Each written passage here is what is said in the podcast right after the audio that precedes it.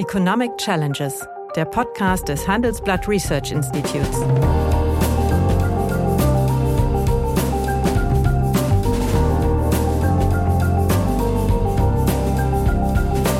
Bert Rürup, der Chefökonom des Handelsblatts, diskutiert mit Michael Hüter, dem Direktor des Instituts der deutschen Wirtschaft, wöchentlich aktuelle wirtschaftliche Herausforderungen für Deutschland wie für die Weltwirtschaft warum gerade bei uns in den christlichen Ländern Weihnachten mit einem Kauf- und Geschenkrausch verbunden ist, so richtig erschließt sich mir das nicht. Das ist vielleicht auch nochmal ein ökonomischer Gedanke. Dinge müssen knapp sein, sie müssen ihre Funktion erfüllen können, aber das können sie halt nur, wenn sie knapp sind. Der Unterschied zwischen knapp und selten ist ja der, knappe Güter sind begehrt, seltene wie saures Bier eben nicht.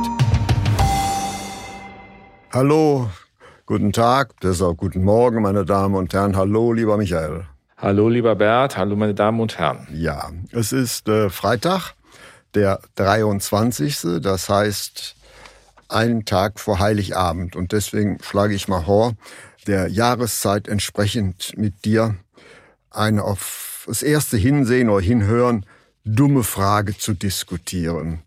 Nämlich, warum schenken wir uns eigentlich zu Weihnachten etwas?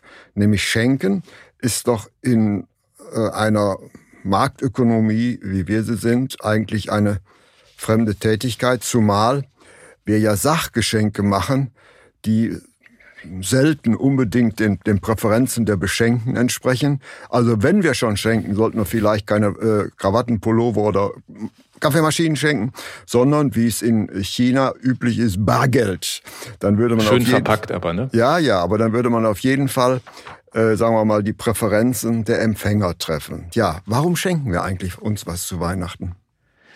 Ja, warum schenken wir uns? Ähm, das ist erst einmal ja eingebettet in ein, eine kulturelle Aneignung über Jahrhunderte, dass es Jahresendfeiern gibt äh, aus vielen religiösen Quellen und dass man in einer aus guten Gründen äh, meint, nicht nur innerfamiliär, sondern auch ansonsten kann man das ja beobachten. Es werden größere äh, Kollekte in den Gottesdiensten gegeben, es werden äh, größere Spendenvolumina nochmal mobilisiert unter dieser Besinnlichkeit des Weihnachtsfestes und des Jahresendes man solche Dinge tut, ähm, in der besonderen Zuwendung und Hinwendung an die Geliebten zu Hause, ähm, wie gesagt, oder auch an andere, wenn man, wenn man spendet.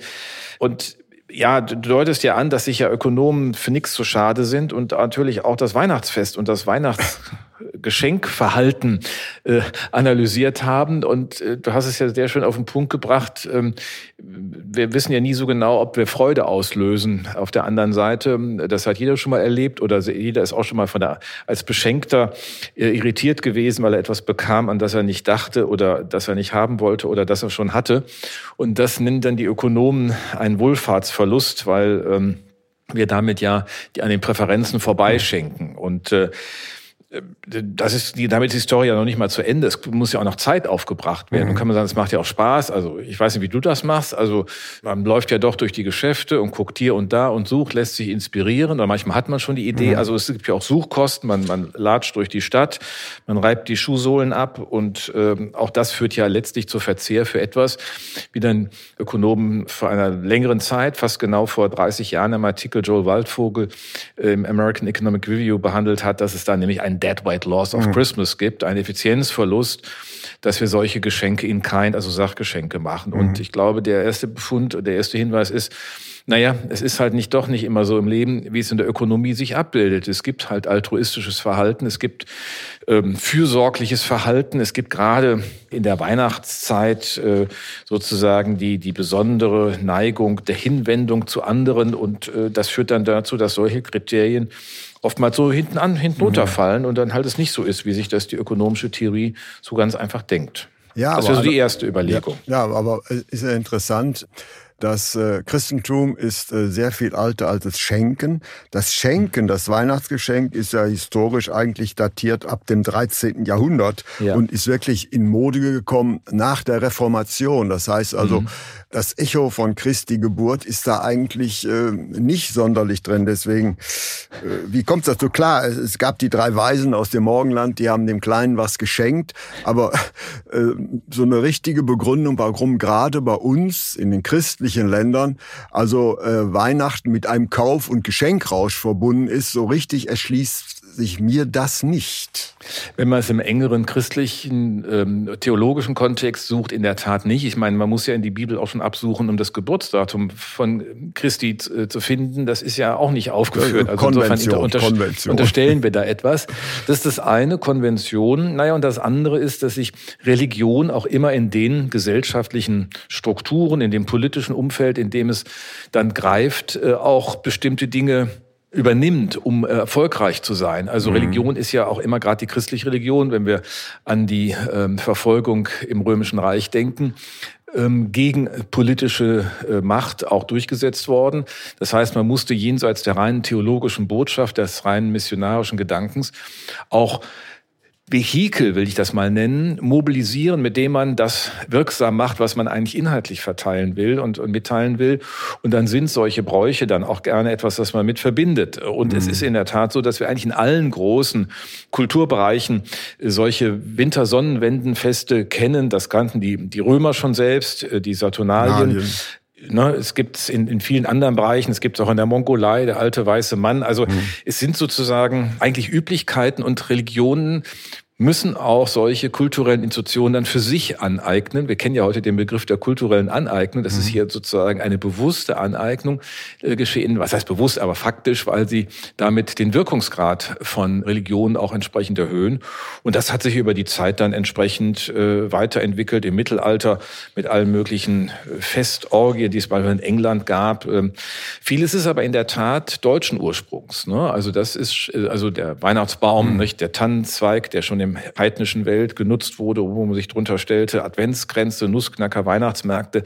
Also wenn wir vielleicht mal gelegentlich wieder über die Schwierigkeiten Deutschlands reden, hier ist ein richtiger Innovationsbereich der deutschen ähm, Kultur für andere in der Welt äh, greifbar. Nach einer kurzen Unterbrechung geht es gleich weiter. Bleiben Sie dran. ChatGPT und andere Technologien verändern unsere Arbeitswelt rasant. Bei der Veranstaltung Work in Progress diskutieren wir in der Handelsblatt Media Group die Zukunft des Arbeitsmarktes, HR-Trends, KI, mentale Gesundheit und neue Leadership-Perspektiven. Sei am 13. und 14. Juni in Düsseldorf oder virtuell dabei und melde dich jetzt an unter work-progress.de.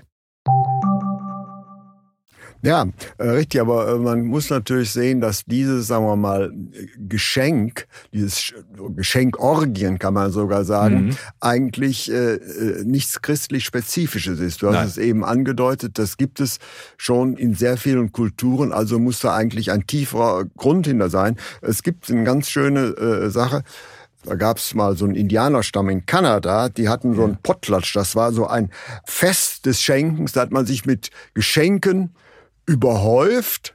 Gegebenenfalls äh, hat man sie sogar nachher vernichtet. Und da hatte, haben dann Soziologen herausgefunden, das war der Grund dafür war es, die in den Jahren zwischen diesem Potlatsch aufgebauten Wohlfahrtsunterschiede zu minimieren, um die Gesellschaft wieder mhm. gleicher zu machen. Mhm. Das macht eine gewisse Logik, aber das ist bei unserem Weihnachtsfest ja völlig verloren gegangen. Naja, so groß sind die Geschenke jetzt auch nicht, dass sie wirklich einen Vermögenstransfer Nein. darstellen in, in, in, den seltensten Fällen. Und das ist ja. auch nie so wirklich das Thema der Ökonomen gewesen. Ja. In dem Fall, was du nennst, ist ja wirklich interessant, was sozusagen in sehr geschlossenen Kulturkreisen, ja. die dann keine Impulse von außen hatten, über lange Zeit sich solche Dinge entwickelt haben. Aber Interessant ähm, ist, das wurde den Indianern von den äh, Kanadiern, den Weißen, verboten eigentlich, äh, diese traditionelles Fest der Gleichmacherei. Ja, ja. Ja klar, es ist ja dann, wenn, wenn Zuwanderung stattfindet, ist ja was anderes. Ne? Ja. Wenn Migrationsströme ähm, sich neue Räume suchen, und das ist ja in der ersten Verwestlichung der USA und Kanadas ja der Weg gewesen, dann äh, versucht man natürlich seine Traditionen hm. mitzunehmen. Mhm. Und äh, da gab es ja zu dem Zeitpunkt dann auch schon diese verschiedenen Weihnachtsbräuche. Und die USA sind ja hm. durch die unterschiedlichen Herkunftsregionen der Zuwanderer im 18. und im 19. Jahrhundert insbesondere ja auch so eine Art, äh, ja sagen wir mal, Schmelz, Schmelztiegel der Weihnachtsbräuche. Nicht? Da kommt kam, kam so alles zusammen und es gab natürlich auch eine hohe Einwirkung der deutschen Kultur. Ich meine, das ist in vielen Bereichen, wo du in den USA hinkommst, das wird zwar heute nicht mehr so ausgeprägt äh, greifbar, aber wenn du in ähm, North Carolina bist, in Charlotte, ne, also Charlotte von Mecklenburg-Strelitz war der Namensgeber, in Texas bist, da gab es ein Texan Deutsch äh, als, als einen Slang, den man da gesprochen hat. Also es gab ja eine wirklich dominante im, in der ersten Hälfte des 19. Jahrhunderts stattfindende Einwanderung aus Deutschland, wo in Deutschland in vielen Regionen Ärmlichkeit herrschte. Und das hat natürlich Kulturimpulse auch mitgebracht. Mhm. Insofern ist das für die USA schon durchaus auch sehr deutsch geprägt, mit dann den besonderen Entwicklungen, die es dort dann in dem ökonomischen Kontext auch hat, ne? der Kommerzialisierung dessen, was wir heute dann erleben. Ja, aber es ist wirklich ja Kommerzialisierung, aber ist die eine Sache. Aber wenn es das in vielen Kulturkreisen gibt, muss es dafür einen triftigen Grund äh, mhm. geben und triftige Gründe finden sich meistens in der Ökonomie meistens in der Ökonomie. Und äh, könnte es nicht sein, dass auf diese Weise, dass man ein Fest des Schenkens macht, dass dann, sagen wir mal, der gesellschaftliche Zusammenhalt, die Kohäsion und auch die Abgrenzung gegenüber von Feinden gestärkt wird. Das heißt also, es, mhm. nichts ist ja zufällig auf der Welt. Also ja. auch wenn wir die Gründe vergessen haben, nichts ist zufällig in der Welt. Und bei uns wird ja auch das Weihnachtsfest oft mit den drei Weisen aus dem Morgenland, die dem kleinen mhm. Dotz da Gaben mhm. gebracht hatte, verbunden. Aber das ist doch meines Erachtens alles, alles, sagen wir mal, Beiwerk, nämlich eine Kultur des Schenkens, die man ökonomisch eigentlich gar nicht erklären kann, ja, etwas ja. wegzugeben, gibt es in sehr, sehr vielen Kulturkreisen. Und wenn etwas in in sehr, sehr vielen Kulturkreisen gibt, muss es meines Erachtens eine Begründung dafür geben. Ja, ich glaube, das muss man zusammendenken mit der Ökonomik des Jahresverlaufs. Also wir könnten ja nicht damit leben, dass wir jeden Monat nur sozusagen bis zum Lebensende durchnummerieren, sondern wir leben in Jahresverläufen, mhm. in Zyklen. Mhm. Und das Ökonomische ist immer auch zyklisch. Und ähm, für uns selbst, auch im gesellschaftlichen, im familiären Umfeld, ist es ja auch was Wohltuendes, dann mal wirklich, wie das so schön heißt, zwischen den Jahren eigentlich mal Ruhe zu haben. Ne? Mhm. Diese, diese Woche zwischen Weihnachten und Silvester ist ja die Woche, in der man sich wirklich Ruhe nimmt, die meisten Geschäfte äh, geschlossen haben, die Büros jedenfalls zu haben und der öffentliche Raum äh, auch nicht so laut ist, wie das sonst der Fall ist. Und äh, ich glaube, zu dieser Jahreszyklik gehört dann auch, dass es ein geeigneter Zeitpunkt ist, genau das zu tun, was du andeutest, dass es in Gesellschaften klug ist, äh, familiäre Bande zu stärken, mhm. auch Freundschaftsbande zu stärken durch Geschenke. Und das ist wahrscheinlich die, die Antwort auf die Frage, warum wir schenken. Äh, die zweite Frage ist, äh, wie schenken wir? Das ist ja das, was die Ökonomen ja. thematisiert haben in der, in der Studie der von 93, American Economic Review. Warum geben wir eigentlich nicht Gutscheine aus, ja, äh, die man eintauscht? Oder Geld, du hast es ja. erwähnt, bei den Chinesen wird das dann besonders schön eingepackt. Ja. Und dahinter steht vermutlich, dass man, ich, vielleicht hat es auch, auch die, die Herkunftssituation, dass es ja auch eine Möglichkeit gab, auch in ärmeren Lebenssituationen oder ärmeren Lebensphasen oder überhaupt in armen Lebensumständen ähm, ressourcenschwachen Re Lebensumständen etwas zu geben. Dann kann man was mhm. basteln, dann kann man mhm. irgendwas machen. Das muss der andere vielleicht nicht als seiner Präferenz gemäß entsprechen, aber er sieht doch dahinter ein besonderes Bemühen, während der Geldwert dieses Geschenks ja sehr gering wäre, wenn überhaupt, mhm. wenn es überhaupt in, in Münzen zu fassen wäre. Und ich glaube, das darf man auch nicht vergessen, auch in den bittersten Zeiten, in den Kriegszeiten des Ersten Weltkrieges, äh, in den, in den mhm. Zweiten Weltkrieg, ist ja dann doch Familie immer irgendwie geschenkt worden. Und wenn es irgendetwas war, was Nützlichkeit war, was, was wo der Einzelne irgendwas gemacht hat. Und deswegen, glaube ich, ist bei uns die Tradition vielleicht auch nicht so stark auf das Geld bezogen. Äh, übrigens weiß man aber auch, das ist auch interessant, dass ähm, insbesondere Großeltern in sehr viel größerem Maße Enkel Enkel mit Geldgeschenken über Weihnachten erfreuen. Zumal man feststellen kann, die Großeltern, die das nicht machen, liegen noch weiter von den Präferenzen der Enkel entfernt. Das ist ja auch nicht ganz unplausibel. Da ist eine größere Erfahrungsbrücke ja. dazwischen. Und da kann man auch sagen, na ja, wenn Großeltern das machen, dann ist das ja eigentlich häufig dann ist Schenken und Erben nicht so weit voneinander. Ne? Wir haben ja auch steuerlich auch, die Gleichstellung. Eine überschaubare Restlebenserwartung können ja. daher auch äh, das Weitergeben besser kalibrieren, genau. als wenn man noch sehr viele Jahre vor sich hat. Genau, ne? Ja. Und deswegen ist, glaube ich, der Gedanke dann, dass es ja vielleicht auch ein vorweggenommenes Erbe ist, dass man dann nicht in Form von Schals und Krawatten und aufgehäuften nützlichen Teilen für den Haushalt, den man eh hinterlässt, den eigenen äh, gestaltet, sondern durch Geldgeschenke, durch größere, größere Geldgeschenke, die nicht etwas sind wie das Erben mit der warmen Hand, wie man mhm. das ja auch nennt. Also ne? gut, also da sind wir uns einig. Das heißt also hier, das Geschenk ist so etwas wie ein, ein Kit. Ein Kit ja. äh, für die innerfamiliären Zusammenhalt, aber auch ein Kit für die Gesellschaft. Aber ist denn das Weihnachtsfest, wie wir es mittlerweile kennen, in diesem Sinne eigentlich noch, noch funktional oder ist es nicht durch die Monstrosität der Aufwendung der Reklame eigentlich dysfunktional geworden, weil doch die Klassen- und Wohlfahrtsunterschiede eigentlich vergrößert werden, statt sie zu verkleinern, was die ursprüngliche Idee war? Nach einer kurzen Unterbrechung geht es gleich weiter. Bleiben Sie dran. Wie navigieren Deutschlands Top-Vorständinnen durch die aktuell schwierigen Zeiten? Hören Sie es selbst bei der Female All-Star Boardroom Session am 14. Mai. Mit dabei Maria Ferraro von Siemens Energy, Viktoria Osatnek von E.ON, Sopna Suri von RWE Generation und Antje von Dewitz von Vaude. Wir sprechen mit Ihnen über die Stärkung der Wirtschaft, das politische Klima und die geopolitischen Krisen. Seien Sie dabei, femaleallstarboard.de. Ja, ich, ich weiß gar nicht, ob wir darüber hinreichend Befunde haben, dass das wirklich so ist. Ähm, natürlich gibt es in einkommensstärkeren Haushalten ähm, auch andere Möglichkeiten, Kinder zu beschenken am Weihnachtsfest. Mir hat mal ein immer noch agierender Politiker, den Namen nenne ich mal nicht, auf die Frage von mir, warum es eigentlich bei der Kindergrundförderung im Steuerrecht, also das Kindergeld, mhm und der Kinderfreibetrag, der Kinderfreibetrag im Vergleich zum Grundfreibetrag für Erwachsene mit dem Grenzsteuersatz ja fortgeschrieben ist. Also die Entlastungswirkung des Kinderfreibetrages wird ja mit höherem Grenzsteuersatz immer höher. Ja. Das ist ja beim Grundfreibetrag des Erwachsenen nicht, nicht, so. Und dessen Antwort war dann, das sei ganz klar, weil ähm, reichere Haushalte, einkommensstärkere Haushalte auch größere Geschenke den Kindern machen müssen. Das müsste man dann sozusagen Kinderfreibetrag berücksichtigen. Das will ich mal als Absurdität an den Rand legen, zeigt aber nur, ähm, dass es so ein paar Hinweise Hinweise gibt, äh, die du da ansprichst. Mhm. Empirie haben wir darüber nicht wirklich. Mhm. mhm. Und man sieht ja manchmal auch, dass es so rückläufige Tendenzen gibt, eher zur Qualität und eher manchmal gerade auch in einkommensstärkeren Haushalten vielleicht bewusst weniger äh, mhm. nicht einkommensproportional geschenkt wird, sondern Qualitätsgeschenke gemacht werden. Also ich weiß nicht, ob es die Monstrosität des Weihnachtsfestes ist. Es ist jedenfalls so, und das gibt es ja auch Befragungen in den USA, dass die neun von zehn Amerikanern Weihnachten feiern, aber nur noch knapp vier von zehn wissen, dass es eigentlich religiöse Ursprünge hat oder einen religiösen Kontext hat. Und da kann man mhm. natürlich auch daraus ableiten, was, was du als These ja eingebracht mhm. hast, dass es eine Funktionalität hat. Also es hat einen guten Grund jenseits der theologischen Geschichte, die wir dazu erzählen. Mhm. Ja, ist richtig. Aber da wir jetzt sagen, die Theologie ein bisschen abgearbeitet haben, mhm. möchte ich mal zurückkommen auf unsere eigentliche Kernkompetenz.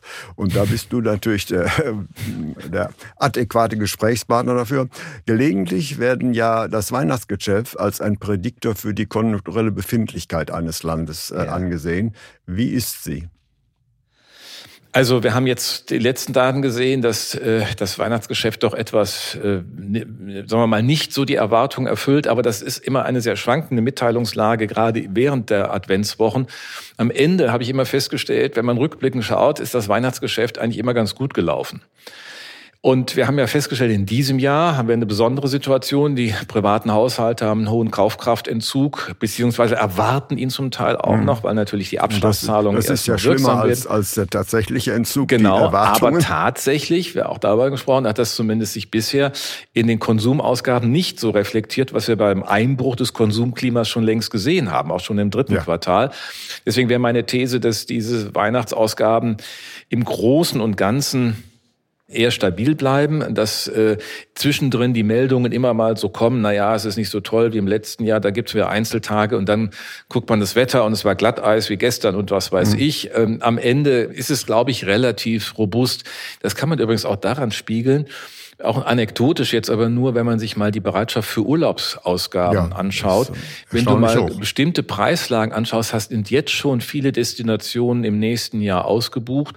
Nicht gerade die teuersten, aber das untere und mittlere Preissegment. Das heißt, man ist unverändert bereit und auch willens, und offensichtlich auch fähig, ähm, Urlaubsausgaben zu tätigen. Also insofern, äh, da gibt's immer auch Grenzsituationen, über die gesprochen wird, über die wir dann auch hören, wenn mit äh, Energieversorger sagen, Haushalte melden sich, sie könnten das jetzt nicht mehr zahlen und so weiter. Aber das sind ja wirklich Einzel, Gott sei Dank Einzelfälle. In der Summe ist mir mein Eindruck, das war deine Frage, das Weihnachtsgeschäft mhm. eigentlich ganz stabil ist. Und wir haben jetzt in dieser Woche ja auch das IFO-Geschäftsklima zum zweiten Mal Stiegen, mit einer positiven relativ Entwicklung. kräftig sogar. Sogar relativ kräftig. Also, und der Erwartungskomponente Komponente. Es scheint sich das zu verstetigen, was wir auch schon diskutiert haben, dass es nicht ganz so schlimm wird. Ich persönlich sehe das noch nicht in allen Dimensionen, weil wir im nächsten Jahr noch erhebliche Belastungen auch der Volkswirtschaft haben werden über unklare Preisentwicklungen, die sich vor allen Dingen dann über den im weiteren Jahresverlauf bei Energie zeigen können. Aber sei es drum, es ist ja erstmal ein gutes Signal, dass die Konjunktur vielleicht mit der gleichen Rezession, ob das nun minus 0,75 ist, wie wir sagen, oder minus 0,3, zeigt sich, dass die, die Schocksituation in der, diesem Jahr deutlich niedriger ist, als wir prognostizierte Absturz wird es, ja. wird es nicht ja. geben, das können wir ja. schon sagen. Das bedeutet allerdings nicht, dass die deutsche Ökonomie nicht strukturelle Schwächen auf sich hat. Aber ich würde sagen, das ist ein vorweihnachtlicher Talk und den wollen wir mit einem ökonomisch positiven Fazit beenden. Das heißt also, es wird nicht so schlimm kommen, wie wir es im Sommer erlebt haben oder erwartet haben. Mhm. Aber dass es gut wird, kann man deswegen auch nicht sagen. Das kann man deswegen auch nicht sagen, aber es ist vielleicht dann auch gerade in so einer Situation ganz wichtig, dass man auch so ein paar kulturelle Üblichkeiten mal eingeht, wie wir es heute gemacht mhm. haben. Es gibt ja dann noch ein paar andere Aspekte, dass zum Beispiel vor der Weihnachtszeit sich immer die Entwicklung an den Finanzmärkten ähm, mhm. deutlicher zeigt. Die Investoren seien dann Ratz, seien dann emotional auch positiv eingestellt, hätten äh, Kauflaune und kauften also mehr Aktien, als sie mhm. sonst ja. täten. Das ist äh, für einen Ökonomen auch nur begrenzt überzeugend, denn die Effizienzannahme für den, für beim rationalen Investor sollte eigentlich dafür, dass er diesen Effekt nutzt und damit mhm. umgeht. Und das hat sich auch ein Stück gemildert. Also es gibt noch so ein paar Randgeschichten und ich will vielleicht eine zum Schluss erzählen, weil wir ja hier, wir beide aus diesem rheinischen unbestimmten Zwischenraum zwischen Köln und Düsseldorf äh, uns mhm. jede Woche melden. Ähm, der große Heinrich Böll hat ja eine wunderschöne Geschichte geschrieben, nicht ja. nur zur Weihnachtszeit. Ich weiß nicht, ob du ja, ja. die gerade präsent ist. Und, und, die passt eigentlich auch ganz schön, weil er erzählt nämlich, wie um Lichtmess 1947, also zwei Jahre nach dem Krieg, in einer Familie eine Tante namens Miller es nicht erträgt, wenn nach Weihnachten der Weihnachtsbaum abgebaut wird und die in ein unglaubliches Schreien einsetzt. Und deswegen die ganze Familie äh, nötigt, ähm, jeden Abend mit ihr Weihnachten zu feiern. Die, die, das wird zu einer Art äh, Tannenbaumtherapie ähm, über zwei Jahre hinweg. Jeden Abend, Winters wie Sommers, wird Heiligabend gefeiert mit allem drum und dran, mit, mit Baum und so weiter. Und am Ende verfällt diese Familie. Die Kinder äh, gehen, die müssen durch Wachspuppen ersetzt werden. Äh, die engagieren einen Inspizienten der Kölner Bühnen, der dann die Abendveranstaltung klaglos durchführt, weil die Familie quasi darunter zerbricht. Was ich damit sagen will, und das ist auch ein ökonomischer Gedanke, es ist gut, dass wir ein solches Fest, und das war unsere Frage, warum wir das eigentlich haben, halt einmal im Jahr haben.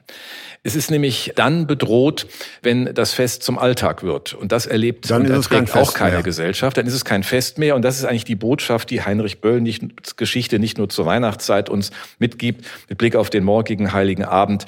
Also die Bedrohung des Festes äh, liegt nicht in dem Alltag drumherum, sondern der Übernahme des Alltags durch das Fest, im absoluten Fest, wenn man so will. Und das ist vielleicht auch nochmal ein ökonomischer Gedanke. Dinge müssen knapp sein, sie müssen ihre Funktion erfüllen können, aber das können sie halt nur, wenn sie knapp sind und wenn sie darunter auch immer wieder eine Erwartung erfüllen können, die grundsätzlich an sie gerichtet werden. Und insofern haben solche ja. Feste jenseits des engeren ökonomischen natürlich auch eine Funktion für gesellschaftliche Räume und gesellschaftliche äh, Stabilisierungen.